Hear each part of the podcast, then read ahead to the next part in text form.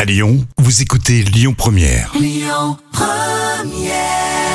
L'instant culture. Rémi Vertolon, Jam Nevada. Alors Jam, ça fait plaisir que tu reviennes sur ce sujet, ça fait énormément parler. Alors pas à Lyon, mais à Paris, il y a l'Arc de Triomphe qui a été recouvert d'un espèce de voile, hein. c'est une démarche artistique de l'artiste Christo. Mais qui était Christo En réalité, Christo est le nom d'artiste sous lequel est identifiée l'œuvre commune de Christo Vladimirov Chavachev, Javachev Tes souhaits et de Jeanne-Claude Donat de Guillibon. D'accord, donc déjà c'est un duo et euh, les deux ont des noms Ah ouais, euh, je te- incroyables. Je te, mets au défi de t'en souvenir.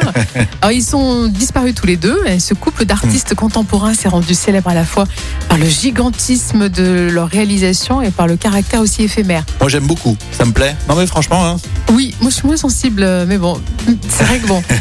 Mais depuis 1964, le couple a été naturalisé américain et vivait à New York, dans le quartier de Soho, euh, à côté du quartier chinois. hum, bien placé. Et leur art euh, consiste en l'empactage des lieux, de bâtiments, de Oui, monuments. c'est sûr, quand on voit l'Arc de Triomphe, on comprend le concept euh, empaqueté. Hein. Oui, on a l'impression qu'ils ont mis une sorte de gros gros caleçon blanc en fait à l'arc de triomphe.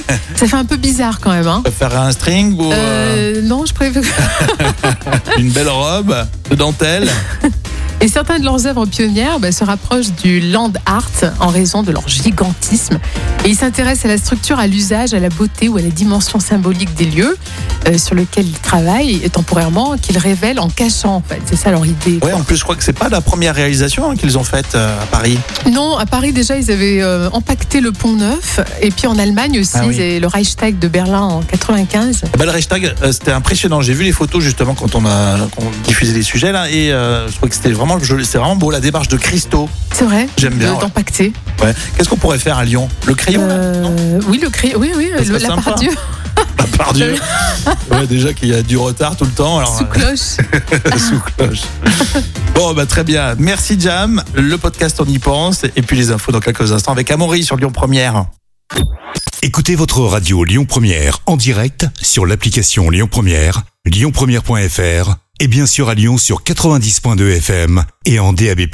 Lyon Première